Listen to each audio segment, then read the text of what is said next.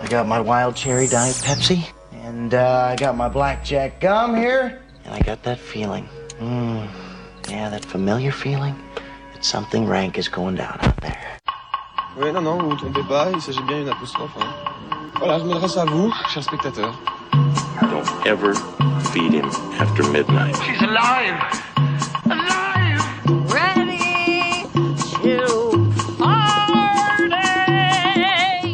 Sorry, Dave. I'm afraid I can't do that. I'm a man. Well, nobody's perfect. Qu'est-ce que c'est C'est pas quoi faire Les acteurs sont à l'aise dans leur personnage, l'équipe est bien soudée, les problèmes personnels ne comptent plus, le cinéma règne. Vers l'infini Ce soir, Externe voyage dans le temps et vous avec. Canal Plus nous transporte à la belle époque avec sa nouvelle création originale Paris Police 1900, tandis que près d'un siècle plus tôt, à la veille de Waterloo, la série britannique Belgravia se mesure à la concomitante et concurrente Bridgertown. Toujours au 19e siècle, mais cette fois-ci dans le sud des États-Unis, Paul Greengrass confie la mission à Tom de ramener une petite fille enlevée par des Indiens à sa famille. Sur France Télévisions, on peut suivre les aventures du jeune Voltaire et les petits meurtres d'Agatha Christie qui font un bon temporel pour une relecture pop et 70s. Huis clos contemporain en temps suspendu, Sam Levinson, créateur d'Euphoria, enferme son couple Malcolm et Marie dans une maison en verre pour disséquer leur relation. L'amour peut-il nous sauver du temps qui passe? Toujours là pour toi se pose en tout cas la question en retraçant les 30 ans d'une amitié haute en couleurs. Et histoire de voyager dans le temps pour de bon, nous vous emmènerons percer le mystère du triangle des Bermudes. Externe Nuit, c'est parti.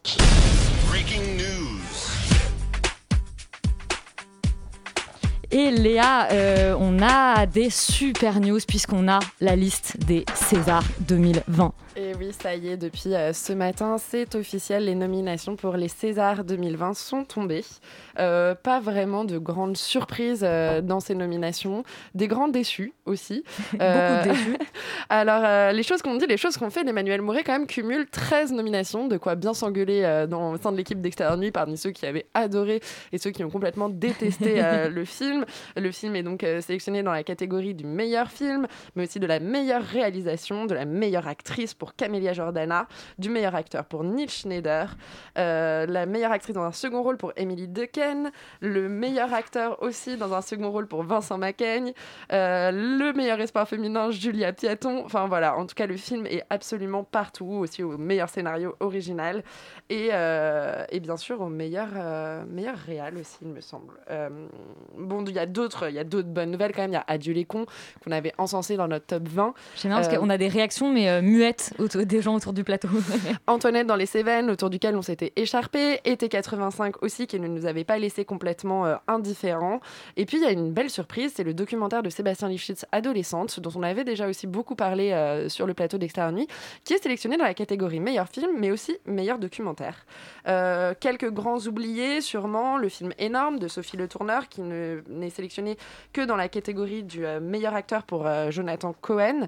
Et puis euh, Poisson Sexe, dont seul India Air est sélectionné dans le César du meilleur espoir féminin. Et est-ce qu'on aura beaucoup de euh, visages en noir et blanc Et ben on cette pas année vraiment. à cause du Covid Euh, on aura des visages en noir et blanc pour les gens qui nous ont quittés. Il y aura aussi peut-être des visages en noir et blanc pour ceux qui nous ont quittés mais qui ne sont pas morts. Simplement, persona non grata du cinéma français, notamment une accusation qui est, qui est tombée euh, ce matin, puisque c'est le, le président du CNC euh, qui a été entendu euh, par la police ce matin, euh, Dominique Boutonnat, donc qui est accusé d'agression sexuelle par son filleul, qui avait déjà en fait déposé une plainte le 7 octobre dernier. Un filleul âgé de 22 ans qui porte plainte pour agression sexuelle pour des faits remontant à l'été dernier. Le confinement n'a donc pas calmé les pervers. Dominique Boutonnat, néanmoins, se, défend en disant que, que la plainte a été déposée par une personne majeure de son cercle amical et n'a aucun rapport avec ses fonctions. Notamment, il essaye de se dépêtrer un peu de tout le mouvement euh, MeToo inceste qui a lieu en ce moment, en rappelant que la personne qui l'accuse d'agression est, elle, majeure. et des news un peu plus euh, Bah, Joyful plus, plus joyful, je sais pas, parce que je voulais quand même rendre un petit hommage bah oui, à- à Jean-Claude Carrière qui s'est éteint, euh, qui s'est éteint dans la nuit de lundi euh, à mardi à 89 ans. Il est parti dans son sommeil. Euh, ce nom peut-être ne vous dit rien, mais c'était lui qui était derrière euh, des très beaux films de Buñuel, de Tati, de Deray, de Mal, de Milos Forman, de Rapno et tant d'autres, tant d'autres comme Louis Garrel. Euh, C'est lui qui était au scénario de L'homme fidèle euh, aussi. Il avait accompagné euh, Louis, après avoir accompagné Philippe Garel sur, Oui, sur ses derniers films, films, C'était l'une des, des voix sûrement les plus passionnantes du cinéma français et c'était un peu important qu'on lui rende hommage ce soir dans Extérieur Nuit. Oui, puis on aime beaucoup les, les scénaristes ici, chez Oui. Extérieur Nuit. Dernière, euh, peut-être dernière nouvelle au scénario euh, improbable, puisque inspiré d'histoires vraies, le prochain film de Eh Judah oui. Pato, euh, qui est en tournage de Bubble, qui réunira notamment la révélation de Borat, Maria Bakalova, mais aussi Pedro Pascal, Karen Gillian et David Duchovny. Ils tourneront De un blockbuster en pleine pandémie. Alors de quoi ça va parler The Bubble? C'est directement inspiré du tournage de Jurassic Park 3. Alors on n'a peut-être pas vraiment le droit de l'appeler Jurassic Park 3, hein, puisque maintenant il s'appelle Jurassic Park, Jurassic World, le monde d'après Dominion. hein, donc on sait même plus si c'est vraiment Jurassic Park 6 ou Jurassic World 3. On s'y perd. En tout cas, euh, Judah Pato s'est inspiré de la situation dans laquelle les comédiens se sont retrouvés en plein tournage du film avec la pandémie, confinés dans un hôtel. Euh, ce sera donc ça, le sujet de The Bubble, des comédiens qui se retrouvent dans une sorte de, de colo euh, dans un hôtel, obligés de terminer le tournage de leur blockbuster.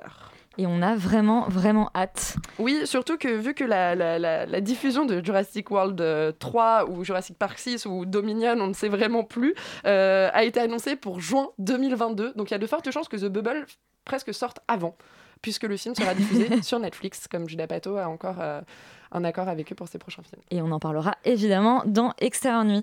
Le premier film dont on parle ce soir, je, je vous en parle en, en intro, c'est Malcolm and Mary de Sam Levinson, qu'on connaît euh, notamment comme le, comme le créateur d'Euphoria. On écoute la bande-annonce de Malcolm and Mary. Tu es de loin la femme la plus insupportable, la plus difficile, la plus obstinée et odieuse que j'ai jamais rencontrée. Je t'aime. Oh, il est tellement sensible, il est romantique. Il paraît qu'il est gentil, pas vrai? Alors déjà, ce n'est vraiment pas du tout le même film en VF qu'en VO.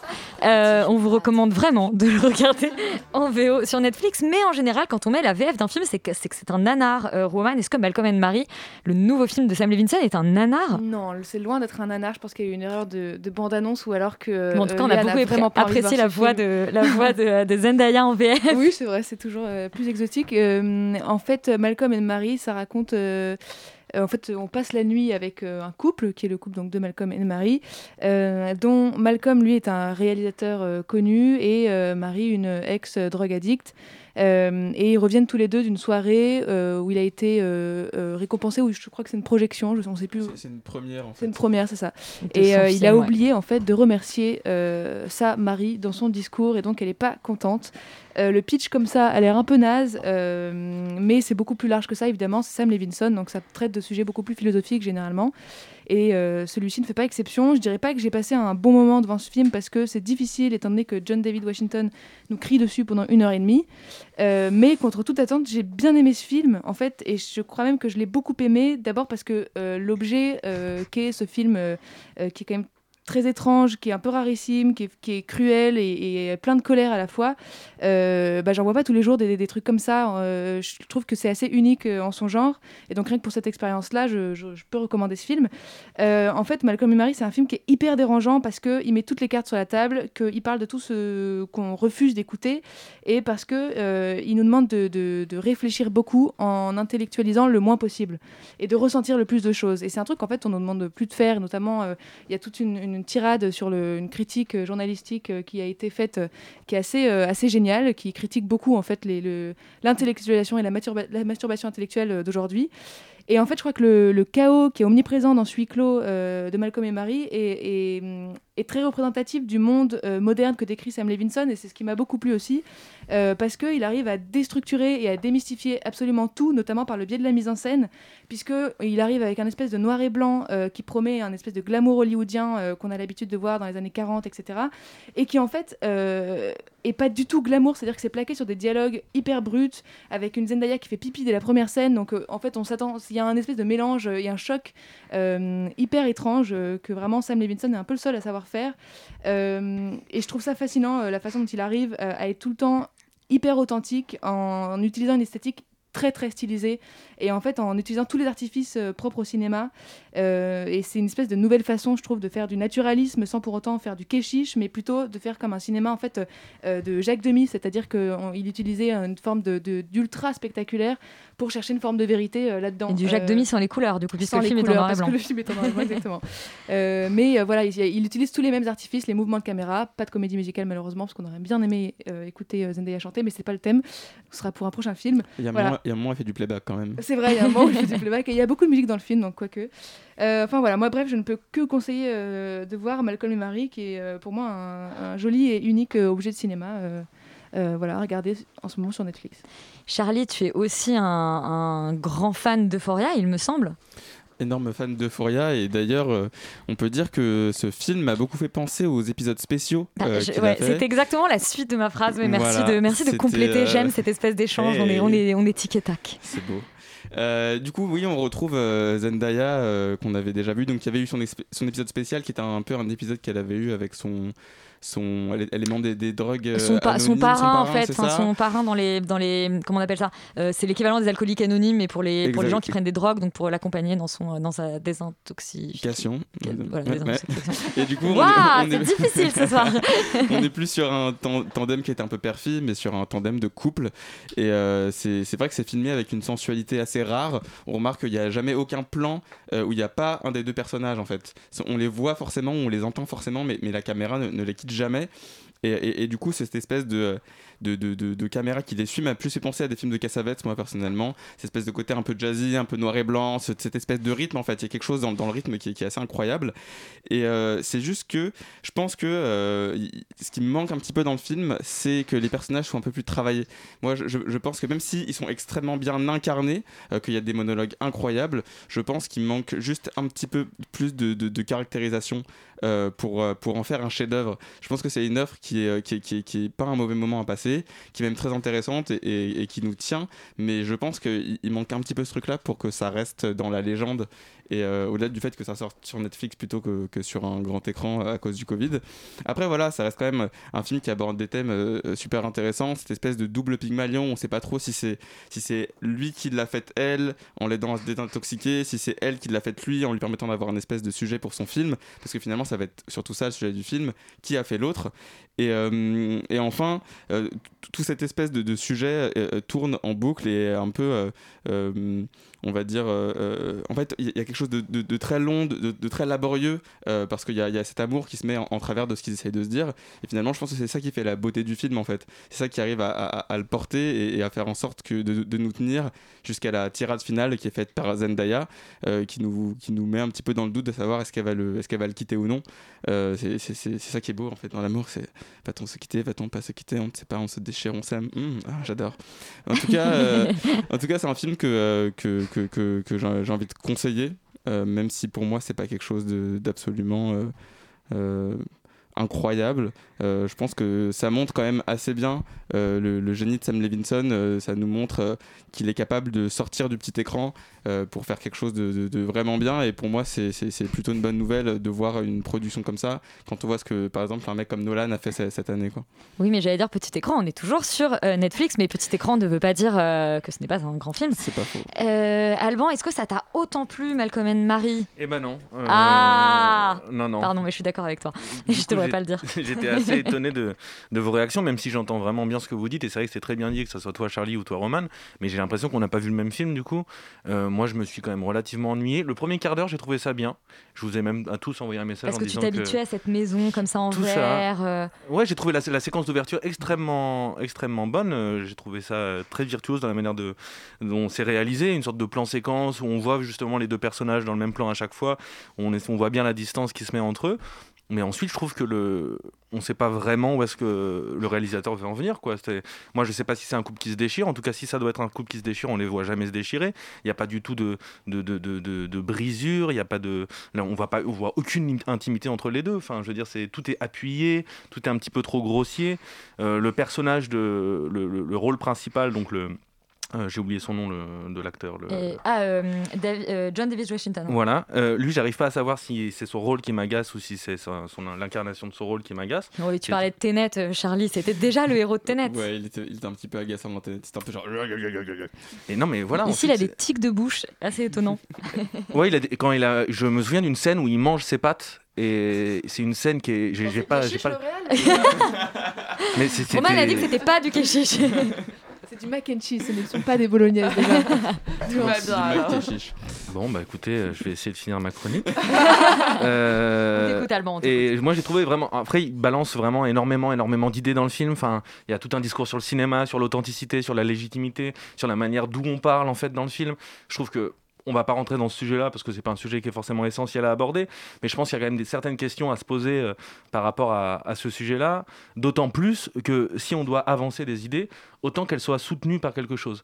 Là, on a juste l'impression qu'il ouvre toutes les brèches pour pouvoir voilà, étaler un discours, étaler une pensée, mais qui se base sur aucun argument, et c'est un petit peu gênant. On a l'impression d'assister à un mec qui s'énerve pendant une heure et demie euh, tout seul avec sa, avec sa femme euh, chez lui. Quoi. Et je trouve qu'il n'y a pas de, de pont, pas de, pas de base stable en fait entre le récit et les idées qui sont avancées, entre la structure du film, c'est-à-dire l'amour entre les deux, un couple qui se délite, et les idées, les pensées, les idées politiques qui sont avancées dans le film. Et moi, ça m'a dérangé tout le long du film, c'est-à-dire que ces deux idées du film, l'amour entre les deux personnages et les idées politiques qui sont défendues, ça avance de manière parallèle dans le film, ça se rencontre presque jamais. Alors que ça aurait pu être vraiment assez brillant de mélanger les deux, de les confronter, et je trouve que c'est jamais fait, ou alors quand c'est fait, c'est toujours mal fait. Donc c'est vraiment pas un film que j'ai que je retiendrai. Donc il y y, a deux trois scènes intéressantes, mais j'ai pas trouvé ça du tout, du tout brillant. Eh ben, chez Extérieur Nuit, c'est comme dans Malcolm and Marie, il y a de l'amour, mais on se déchire euh, et on n'est pas d'accord. Le film suivant vous mettra-t-il d'accord? C'est La Mission de Paul Greengrass. Paul Greengrass qui fait son, son retour, mais lui aussi sur le petit écran. En même temps, il n'y a pas de grands écrans en ce moment. C'est difficile de retrouver son chemin.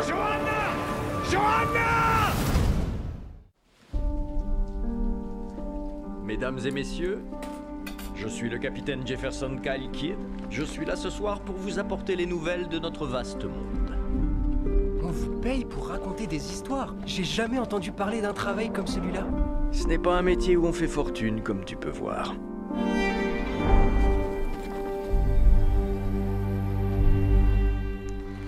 Alors, La Mission, le nouveau film de, le nouveau film de Paul Greengrass, qu'est-ce que ça raconte, euh, l'histoire de Tom Hanks? Euh, eh ben, ça raconte beaucoup Tom Hanks, en fait, euh, qui, euh, qui, qui joue une, un ancien, euh, vétéran des, trois guerres, qui, s'appelle Jefferson Kyle Kidd dans le film, et qui se balade de ville en ville pour aller compter les, les nouvelles euh, aux, habitants qui ne savent pas lire. Donc il leur explique ce qui se passe dans le grand monde, les querelles, etc.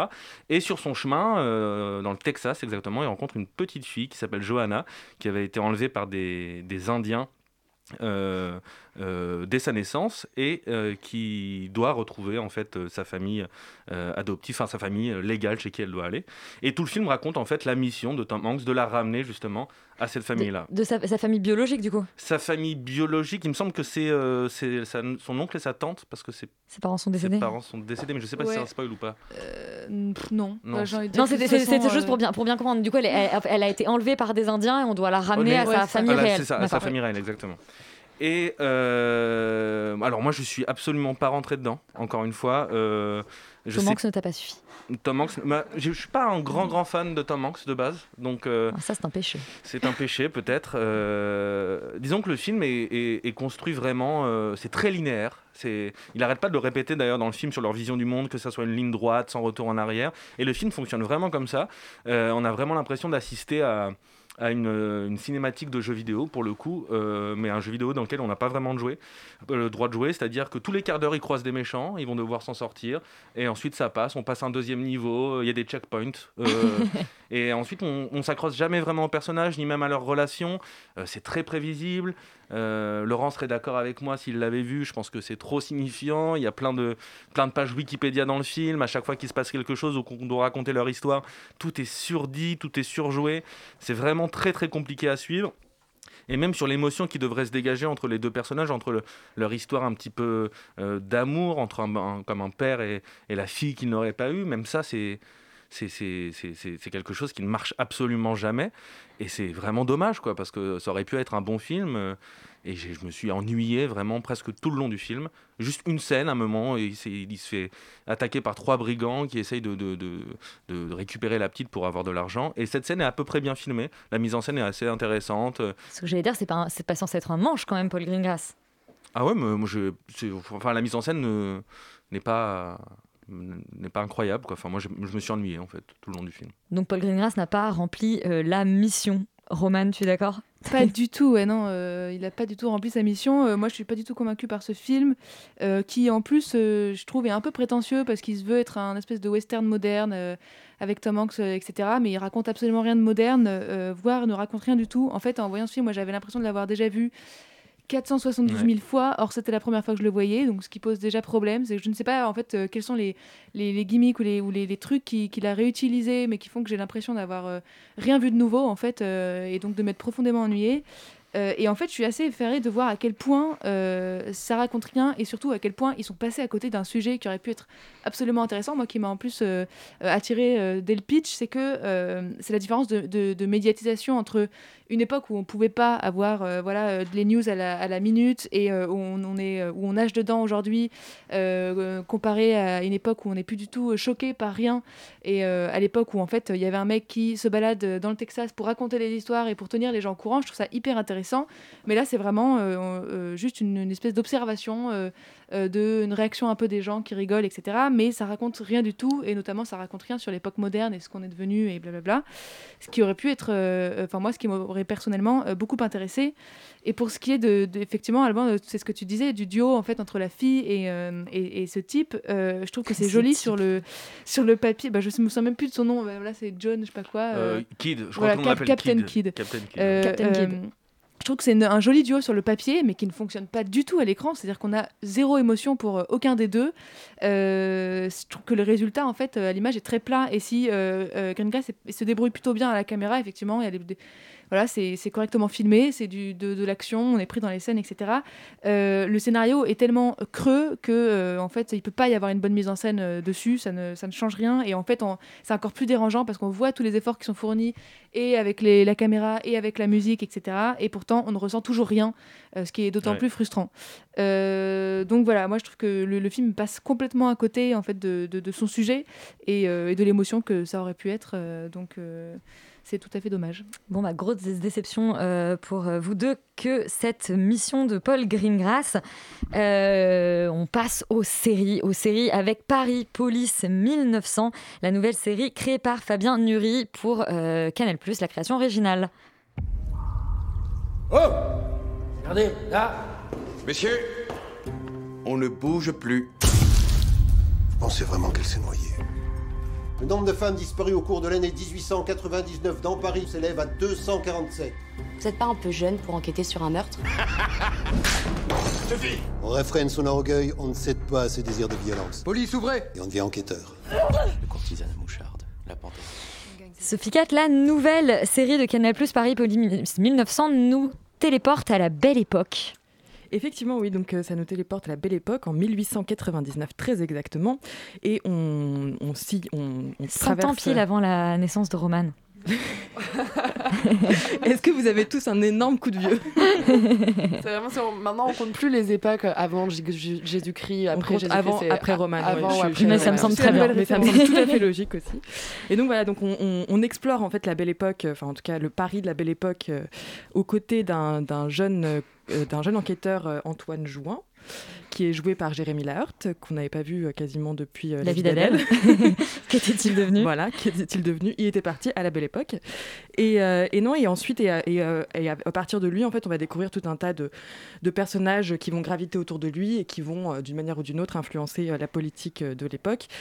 Et donc, parce que le gros problème, enfin, la, la- la situation telle qu'elle nous est posée dès le premier, euh, dès le premier épisode, c'est que notre cher président Félix Faure donc, meurt dans les bras, euh, pour être très poli, de sa maîtresse Marguerite.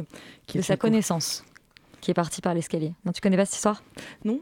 je vais raconter peut-être à la Ça a l'air vachement plus Je je intéressant veux que pas, la je voulais pas t'interrompre, c'est censé être une référence, mais si je suis la seule à la voir, je te laisse. Effectivement. Et donc voilà, et en fait, à partir de là, on a euh, cette plongée politique, donc euh, pleine de, pleine de, de, de- problématiques entre les anarchistes, entre la menace anarchiste et les ligues antisémites qui, euh, qui ont pignon sur rue et qui euh, n'hésitent pas euh, à louer des théâtres et à égorger des petits, des petits, des petits cochons, sur scène. Enfin, c'est un, c'est une sacrée époque, une belle époque. Et, euh, et voilà. Et donc c'est à partir de là que qu'on entre donc dans ce, dans ce, dans cette époque. C'est très laborieux comme ça. C'est non, Pour- pour la défense de Sophie, c'est pas- c'est que la c'est série est pas très dense. compliqué. Ouais. En fait, je pense que mon pitch est à la- à l'image de ce premier Ouais, épisode qui est mais incroyablement dense et compliqué à suivre. Et c'est vraiment, et en fait, c'est ça qui est très étrange, c'est que pour moi, cette série, j'ai regardé les cinq premiers épisodes et le premier épisode, à la fin du premier épisode, j'étais ah, mais non, mais je vais arrêter. Pourquoi est-ce que je m'infligerais ce truc En fait, c'est en plus il y a tout pour me plaire parce que c'est vraiment c'est la belle époque, c'est les anarchistes. Enfin, il y a vraiment non mais c'est vrai, il y a tout pour me plaire à la base. Et là, vraiment, il y avait quelque chose qui fonctionnait absolument pas. Et en fait, au bout d'un certain moment. euh, au bout du deuxième, troisième, quatrième épisode, tout ce qui est condensé dans le premier, qui est très mauvais, c'est-à-dire une espèce de, de violence outrage, enfin vraiment beaucoup trop, beaucoup trop présente, quelque chose de très violent qui est, qui est complètement inutile, avec des scènes vraiment où on est là, bon, ça va, j'ai compris, c'est pas la peine, enfin, c'est inutile. Il y a ça, il y a aussi euh, donc euh, toutes les toutes les, euh, les intrigues qui partent dans tous les sens. On a une première intrigue avec un corps retrouvé démembré dans une dans une dans une valise dans le dans la Seine. On a l'intrigue avec la courtisane. On a on a on en a plein de différentes et on sait pas lequel suivre et on comprend pas en fait ce qui sort vraiment du lot. Et en fait, c'est ça qui est intéressant, c'est que alors si tout est très mauvais dans le premier, peu à peu tout se décante en fait, et chaque nouvel épisode devient un peu plus intéressant que le précédent et nous propose quelque chose, nous explique, nous ouvre un regard sur la Belle Époque.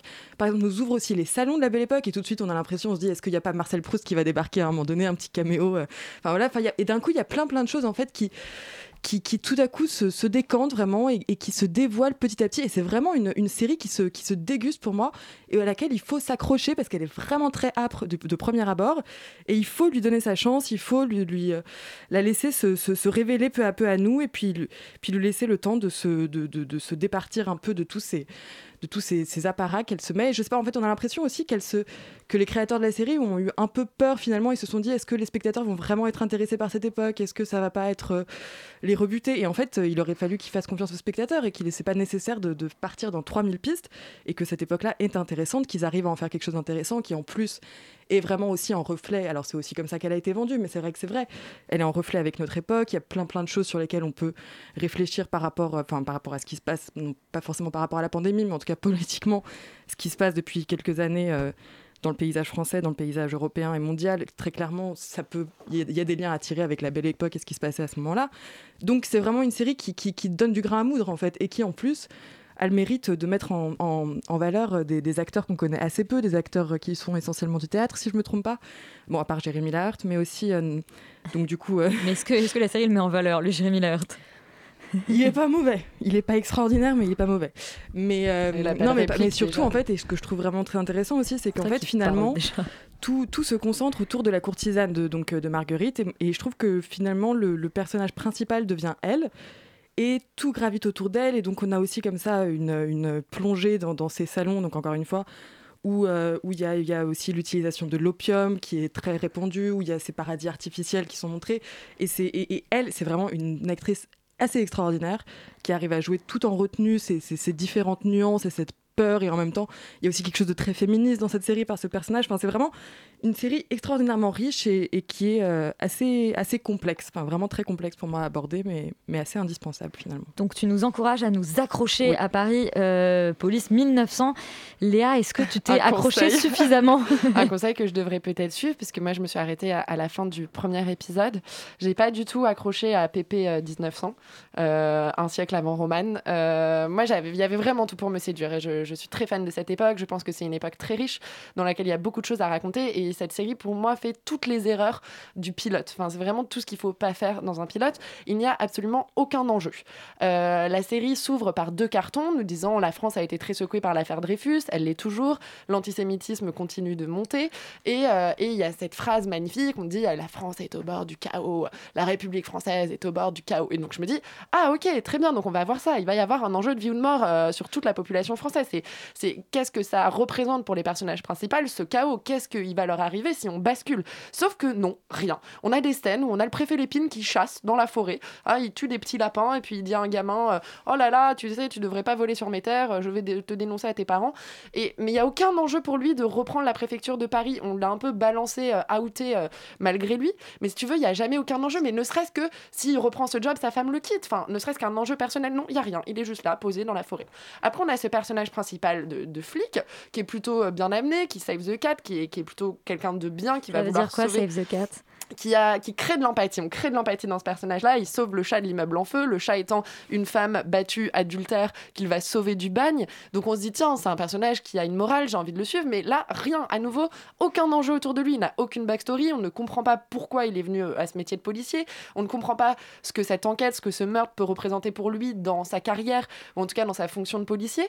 Et pareil, avec les ligues antisémites, si tu veux, elles ne mettent en danger personne pour l'instant. Dans cet épisode pilote, on a ces ligues, on a une scène qui est assez incroyable. hein. C'est, c'est très, c'est, bien filmé, c'est bien réalisé. La violence euh, est là et est bien faite pour faire un peu peur. Mais si tu veux, sur le fond, ça ne repose sur rien. Pareil, cette Marguerite, son seul enjeu, c'est de se dire ah, euh, bah, il faut que je trouve de la thune. Mais on comprend même pas quel est l'enjeu derrière. C'est que si elle ne trouve pas un moyen de faire de la thune, elle perd sa maison, elle perd tout, elle perd la garde de son fils. Enfin voilà, c'est vraiment très mou. Il y a aucun enjeu sur les personnages. Et donc, je suis arrivée à la fin de cet épisode en me disant mais qu'est-ce qu'on me raconte Euh, Pourquoi suivre les destins de ces gens-là? C'est vraiment, il n'y a rien qui les connecte véritablement entre eux.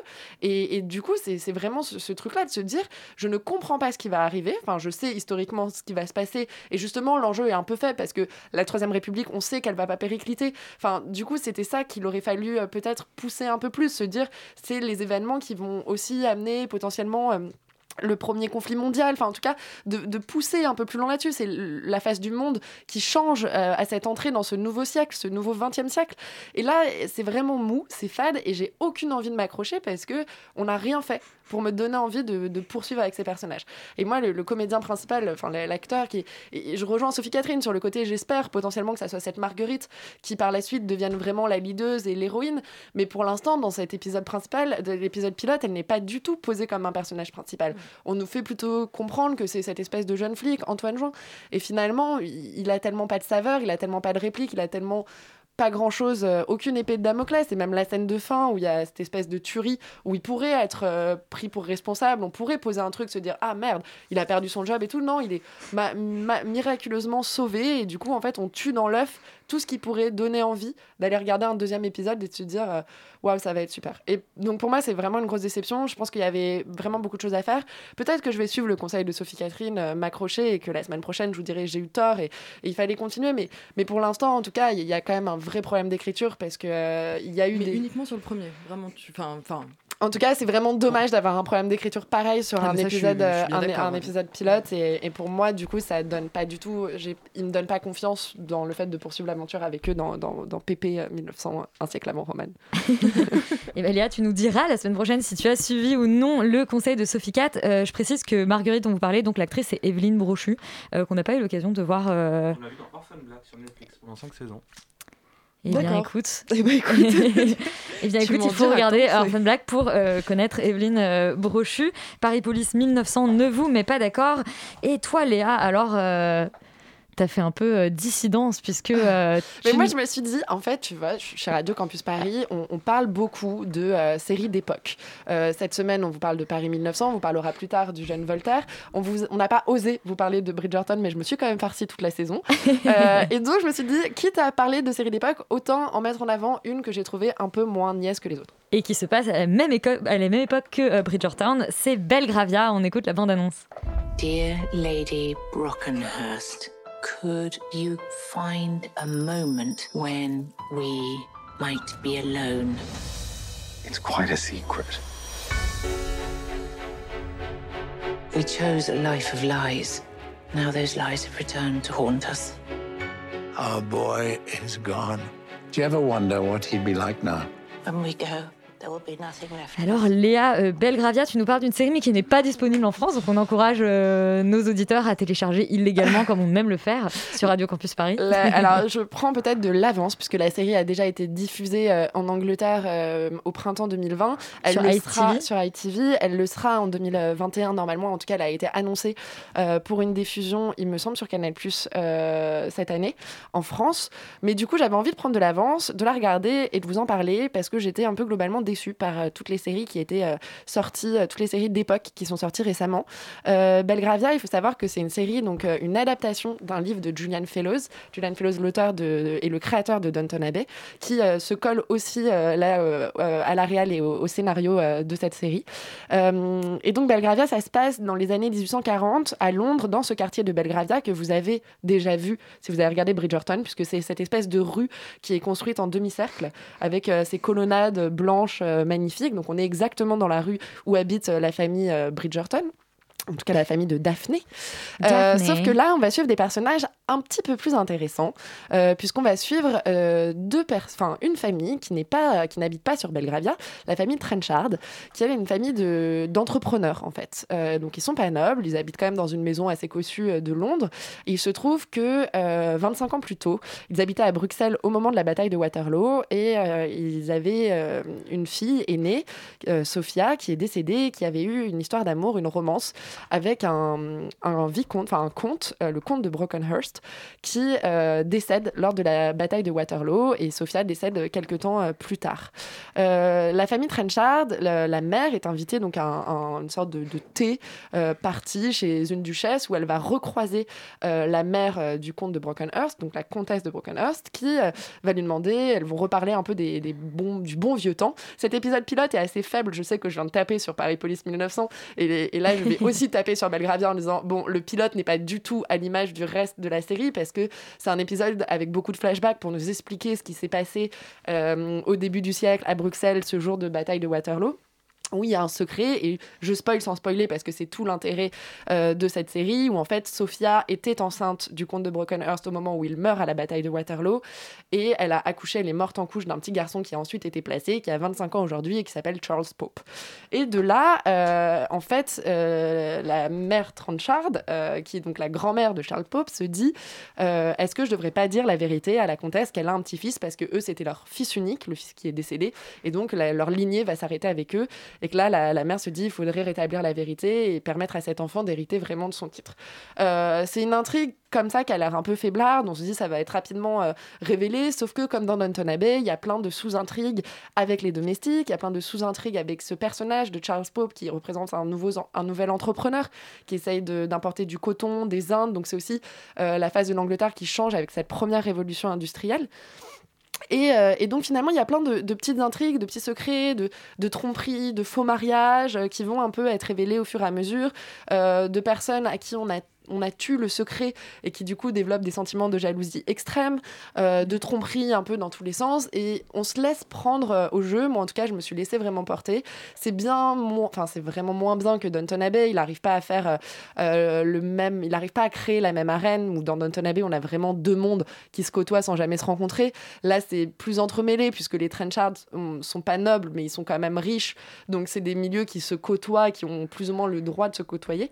C'est une mini-série de six épisodes qui se prétend pas créer une arène comme Downton Abbey l'avait fait.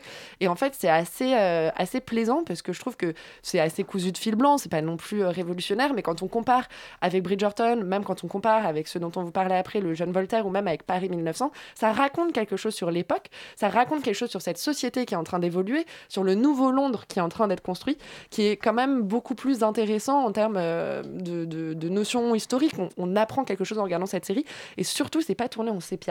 Et, euh, et ça fait un peu du bien. C'est pas non plus genre hyper euh, coloré, euh, pops euh, comme Bridgerton, mais il n'y a pas cet affreux filtre sépia comme quoi, genre, ah oui, c'est le passé, donc forcément les gens voient en noir et blanc.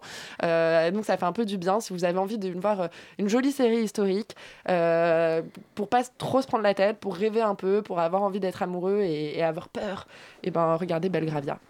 Eh ben merci Léa de nous avoir conseillé Belgravia. Ça va probablement faire plaisir à tous les gens en deuil depuis la fin de Downton Abbey. rabais. Euh, Alban, toi, tu as insisté Ouais. pour mettre au programme Les Petits Meurtres d'Agatha Christie, une saison 3 qui se déroule dans les années 70. On écoute une petite bande-annonce euh, pop.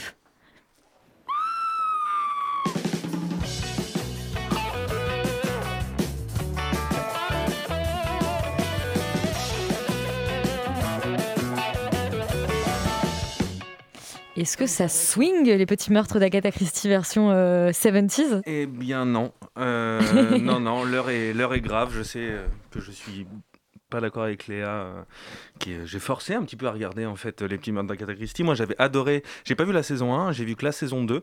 J'avais adoré vraiment la saison 2, ça fonctionnait avec un trio. Euh, donc il y avait Samuel Labarthe, Blandine Bellavoire et Elodie Franck. Et les trois acteurs jouaient vraiment bien ensemble. Il y a une vraie alchimie entre les trois acteurs. Je préciserai juste que du coup, c'est une, série de téléfilms, c'est-à-dire Ouais. qu'en fait, chaque épisode est un euh, téléfilm indépendant. On retrouve les mêmes enquêteurs, mais voilà, c'est une, une Un intrigue, une à ouais, chaque fois. Ça dure une heure et demie à chaque fois. Et, et là, dans la saison 3, du coup, changement d'époque, c'était dans les années 60, du coup, dans la saison 2, et saison 3, années 70, avec Arthur Dupont, euh, Émilie Gavoican et euh, Chloé Chaudouaille. Donc là, on est encore sur un trio avec un inspecteur, euh, une commissaire et euh, une psychologue. Et ça ne fonctionne absolument pas. Moi, j'ai été très, très déçu. Alors, rien qu'au niveau des acteurs, déjà, au niveau de la manière dont ils jouent et les personnages qu'ils incarnent, ils sont très, très mal écrits.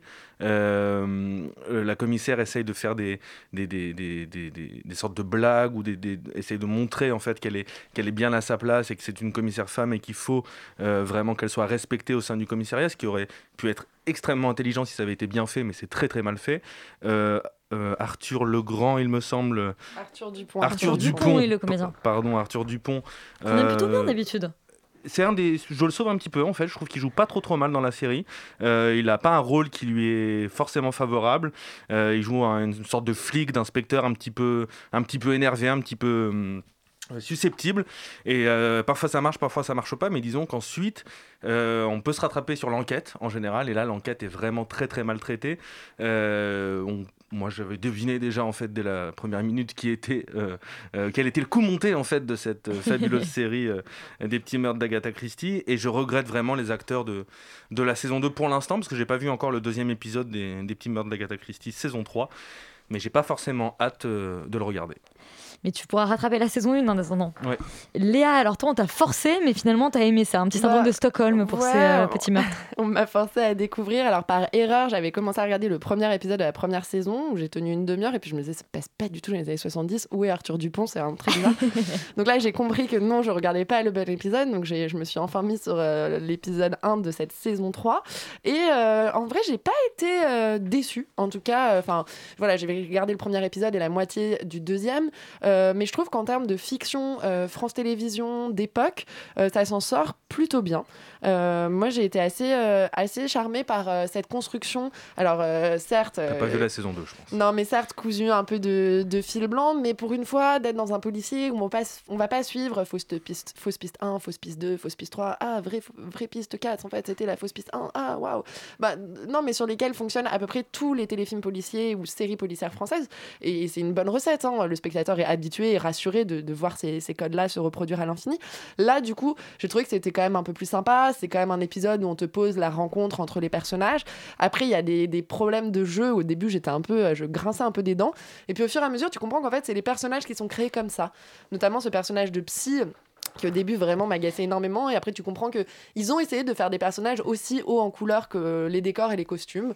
Et je trouvais que c'était quand même globalement assez sympathique à regarder que les comédiens sont pas en fait si mauvais quand on part du principe que c'est des personnages très caricaturaux et que la série ne cherche pas à aller forcément plus loin elle cherche pas à poser un regard particulier sur les 70s mais juste essayer de faire un peu de, euh, de mélancolie et de se dire ah bon bah voilà on fait de l'époque et du coup on essaye de jouer un peu comme à l'époque. Et, euh, De et la j'ai mélancolie trouvé La série a pas l'air très mélancolique. non, mais un peu euh, mélancolie des années des 70s, tu vois. Petit, bon- voilà. petit bonbon, quoi. Ouais, un peu.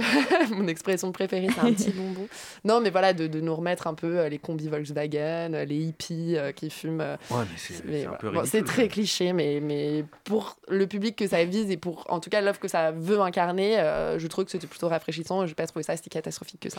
D'accord. Juste petite précision, je sais pas si tu es d'accord avec moi Léa, mais le, le personnage en fait de, de- de- de- du mari de la défunte dans l'épisode 1 est quand même une sorte de sosie de Matthew McConaughey. Je sais pas. oui, ça, alors c'est un personnage, en fait c'est un comédien dont j'ai oublié le nom, mais qui jouait aussi dans euh, la série euh, d'avocate sur France 2 qui s'appelait On va s'aimer un peu beaucoup. Euh, c'est un peu un second couteau euh, français, espèce de beau gosse sur le retour. Ouais, mais euh, j'ai été très mais, mais c'est un- troublé de- il- On aurait été tellement Mais ravis de savoir que qu'il- Matthew McConaughey faisait dans une série Qu'est-ce France Télévisions. Voilà. Qu'est-ce qu'il fait là Et on reste chez France Télévisions où on se sent bien. Euh, on se sent tellement bien que pour le coup, on remonte vraiment, vraiment, vraiment le temps pour euh, rencontrer Voltaire alors qu'il est jeune et qu'il vit de folles aventures. Je vais rappeler de quoi les hommes sont capables au nom de Dieu. Vous allez encore parler de religion et de politique 11 mois à la Bastille ne vous ont pas suffi Les mots de Voltaire sont trompeurs. Mais quelle est cette religion? Qui est à ce point la beauté Cet homme est le diable. Au siècle des Lumières. Alors oui, le siècle des Lumières. Alors Léa, euh, voilà, Alban, il avait une petite déviance pour les meurtres d'Agatha Christie, mais alors toi, t'es carrément allé regarder les aventures du jeune Voltaire, euh, une série créée entre autres par Alain Tasma. Moi, je suis un peu, un peu maso Mais cette semaine. Je sais pas, je me suis dit, euh, on fait de l'époque, allons jusqu'au bout, allons voir ce que vaut. Léa, elle a fait une théma complète. elle a regardé tout ce qui s'était Voilà. et, et ben, c'est une énorme déception. Genre, c'est là, on a le filtre sépia. c'est- je pense qu'Alain Tasma est devenu aveugle, en fait. Je veux dire, Oh la non. réal. Ah non, c'est la pire réal que j'ai vue depuis très longtemps. Moi, j'avais envie de dire Les Petits Malheurs d'Agatha Christie, c'est excellent en termes de réal comparé euh, au jeune Voltaire. C'est extrêmement mal cadré, mal filmé, mal réalisé. L'étalonnage est à chier, tellement c'est sépia et c'est Oh. dégueulasse. Euh, L'écriture, n'en parlons pas, c'est juste euh, insignifiant et inintéressant. Euh, tout est dit. En fait, c'est vraiment genre la règle de show, don't tell. Genre, montrez-moi et ne me le racontez pas. Et complètement, pas, ouais. ne me le dites pas. C'est vraiment l'inverse. C'est genre vraiment tel, tel, tel. Genre, on avait Eric Caravaca, qui est un comédien excellent, enfin, que, que j'adore Ouais. en tant que comédien, mais aussi en tant que réal, qui joue espèce de père de Voltaire, qui arrive dans le bureau euh, du euh, proviseur euh, du lycée jésuite et qui dit Oui, mon fils est un peu particulier, il est un peu agité. Et juste avant, en fait, tu avais une scène où tu pouvais montrer tout ça. Tu n'étais pas obligé d'avoir cette scène où on t'explique tout, tout le temps. Et ça, c'est vraiment très pénible. Ça s'ouvre avec la mort de Voltaire dans son lit, en train de dire Oh là là, je vais mourir, oh non, c'est terrible. Bam, il crève. Et puis là, on se retrouve avec un espèce de gamin. Enfin, c'est tout est extrêmement mal fait. Euh, le comédien Thomas Oliveira s'en sort pas trop mal, je trouve, en essayant d'incarner ce jeune Voltaire. Mais pareil, bon, là pour le coup, il y a un peu plus d'enjeux, tu as un peu plus envie de suivre euh, la carrière euh, de Voltaire. Il y a quelques petits éléments historiques qui sont un peu fun, qu'on peut ignorer de la biographie de Voltaire. Donc pour ça, tout n'est peut-être pas à jeter dans cette série, mais je pense que ça aurait été beaucoup mieux en podcast, en fait, finalement, parce que c'est vraiment trop moche visuellement pour avoir envie de regarder la suite. Voilà, c'était un peu mon coup de gueule.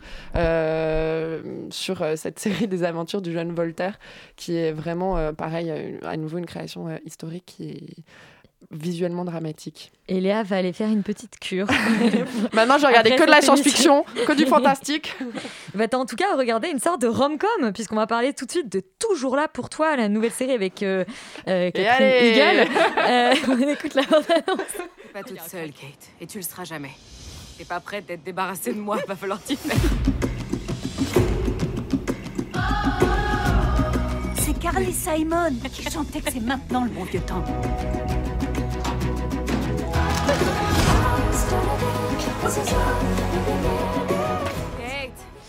Alors, on a que des bandes annonces en VF, j'ai l'impression qu'on est au Québec. Euh, Romane, toujours là pour toi, c'est une histoire d'amitié pendant 30 ans entre deux femmes extraordinaires. Tout à fait. Et là, pour le coup, la Enfin, deux bande-annonce- femmes, on n'est pas sûr que c'était les mêmes jeunes que les mêmes Oui, non, vieilles. c'est ça, mais- qui- oui, c'est ça qui est génial, c'est Oui, il y a un qu'il petit y a quand problème même casting. Ouais, il faudrait dire qu'il y a la période où elles sont censées avoir 17 ans, ils ont changé d'actrice, mais pour prendre des nanas qui ont genre 25 piges, donc ça ne c'est pas du tout crédible parce que genre elles, elles les font pas du tout. Et puis surtout, il me semble que Catherine Hegel est plus ou moins typée quand elle est adolescente. Enfin, il y a Ah beaucoup bah, de gens qui euh, la a comédienne du sang asiatique. hein, mais... Et bah écoute, je sais pas, elle s'est fait débrider. C'est une pratique courante dans certains pays et je vais tout de suite avoir des problèmes avec le CSA pour racisme. Je te laisse poursuivre, euh, Romane, sur Oui, Toujours je là pour toi. Euh, et donc, euh, toujours là pour toi, ça c'est basé en fait au départ euh, sur un roman de Christine Anna qui raconte effectivement l'histoire d'une amitié euh, pour la vie avec euh, tous les coups bas, la jalousie, la confiance et tout ce que ça implique. Euh, aussi, ça parle autant d'amitié que le film de Louis Garrel, Les deux amis. voilà. Et en fait, il y en a une qui s'appelle Tully Hart, qui est une présentatrice télé qui est devenue très connue, et Kate, qui elle est une mère de famille qui essaie de reprendre sa carrière de journaliste. Euh, je vais essayer de ne pas déglinguer cette série parce que je trouve qu'il y a quand même quelques bonnes idées de soap et que moi j'aime le soap. Mais disons que si les cinémas étaient ouverts, je n'aurais pas euh, continué euh, dès la fin du premier épisode. Euh, Ah, en fait, déjà, je Quel pré- programme Oui, beau programme. Mais comme les cinémas sont fermés, on regarde ce truc. Exactement. Et en fait, euh, euh, il faudrait quand même préciser un truc avec cette série, c'est que euh, c'est bien une histoire d'amitié, mais enfin c'est quand même une histoire d'amitié méga toxique. Or, ce n'est jamais abordé dans la série, ce qui est quand même un peu problématique, puisque on a le personnage de, Tully Hart qui est absolument, enfin qui est complètement fucked up en fait, et qui fait des coups bas, mais à, sa, meilleure pote Kate, et qui outrepasse toutes les limites possibles et imaginables. Euh, comme si c'était tout à fait normal et euh, les créateurs en fait le présentent comme si c'était euh, une amitié euh, toute simple donc je trouve que le message euh, de l'amitié Ah, qui est c'est- renvoyé est- c'est beau l'amitié. oui hein. c'est ça et en fait t'es en mode d'accord Bah, déjà, change tu, de pote déjà quand tu nous as dit euh, une amitié avec tous les, Les coups coups bas, bas, tout les là, je me disais, écoute, toutes Ah les oui, amitiés oui. ne- ne sont pas pas ça. coups bas, mais je, leur je recommande aux créateurs de changer d'amis. À la créatrice, en à la l'occurrence, créatrice, Maggie. Friedman. Et en fait, j'ai eu, j'ai eu aussi beaucoup de mal avec la structure qui est, qui en fait se constitue en trois temps, euh, comme tu le disais, il y a 33 temporalités différentes. euh, et qui pour moi en fait est déjà un aveu de faiblesse, c'est-à-dire que euh, la, créatrice n'arrive pas à raconter une longue histoire d'amitié dans le présent et n'arrive pas à montrer la connivence de deux personnages sans avoir à, faire des, flashbacks hyper lourdeaux qui expliquent le background des personnages, leur psychologie, d'où ils viennent, etc. pour qu'on ait un peu d'empathie pour eux et en fait le fait est qu'on n'en a pas. Euh, là où en fait je trouve que la série est intéressante contre son gré, mais c'est pas grave.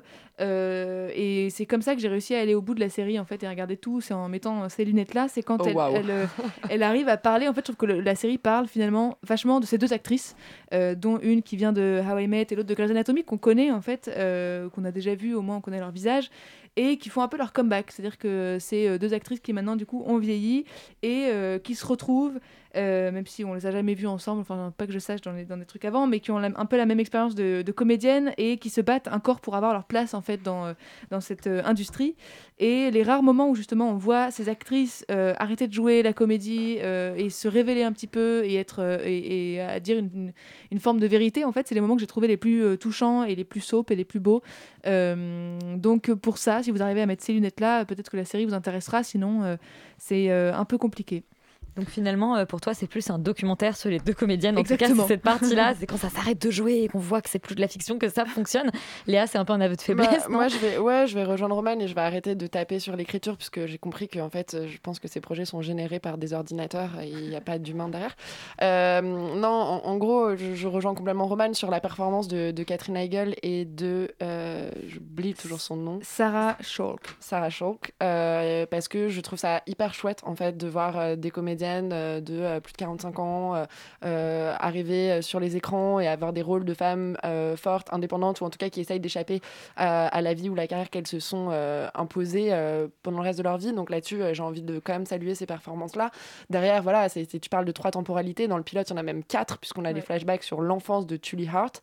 Euh, c'est vraiment les- les- le casting est hyper mal fait sur les comédiennes plus jeunes euh, et puis ça ne raconte pas grand chose. Moi, je, je te rejoins totalement. Pour moi, c'est une histoire d'amitié hyper toxique et j'en ai un peu ras-le-bol euh, des histoires où genre les gens sont trop amis, mais en fait, euh, on te présente ça comme de l'amitié, mais ils se font que des coups bas et des coups de de Trafalgar pour rejoindre ma, mes métaphores napoléoniennes de Belgravia. Euh, dans, enfin voilà, pendant toute cette série, et donc là-dessus, j'ai j'ai même pas envie d'encourager à, à regarder euh, la suite parce que pour moi, ça ne raconte même rien de l'époque aussi euh, dans laquelle elle grandit. C'est ce qui aurait pu être intéressant, c'est qu'elle se rende compte, puisque euh, l'un des deux personnages a une jeune fille adolescente qui va grandir, d'avoir cette réflexion, de se dire le monde a changé, aujourd'hui, voilà, l'une est mère, quel monde on laisse derrière à la prochaine génération de femmes, quel combat on a réussi à mener pendant notre vie pour la prochaine génération? Et pour moi, en tout cas, là où je me suis arrêtée, je pense que je suis à la fin de l'épisode 2, c'est pas du tout euh, traité. Ah, vous êtes allé loin. Bah, Romane est allée jusqu'au bout. jusqu'au Moi, bout, Romane. voilà. Moi, Non, en tout cas, j'ai j'ai trouvé que c'était pas allé, euh, c'était pas allé au bout de, de, de là où ça aurait pu euh, aller, en tout cas euh, en termes de, de sujet. Et ça a été un peu la déception qui a fait que j'avais pas vraiment envie de, continuer à regarder. Donc ne continuez surtout pas toujours là pour toi, essayez plutôt de vous faire des amis, des vrais.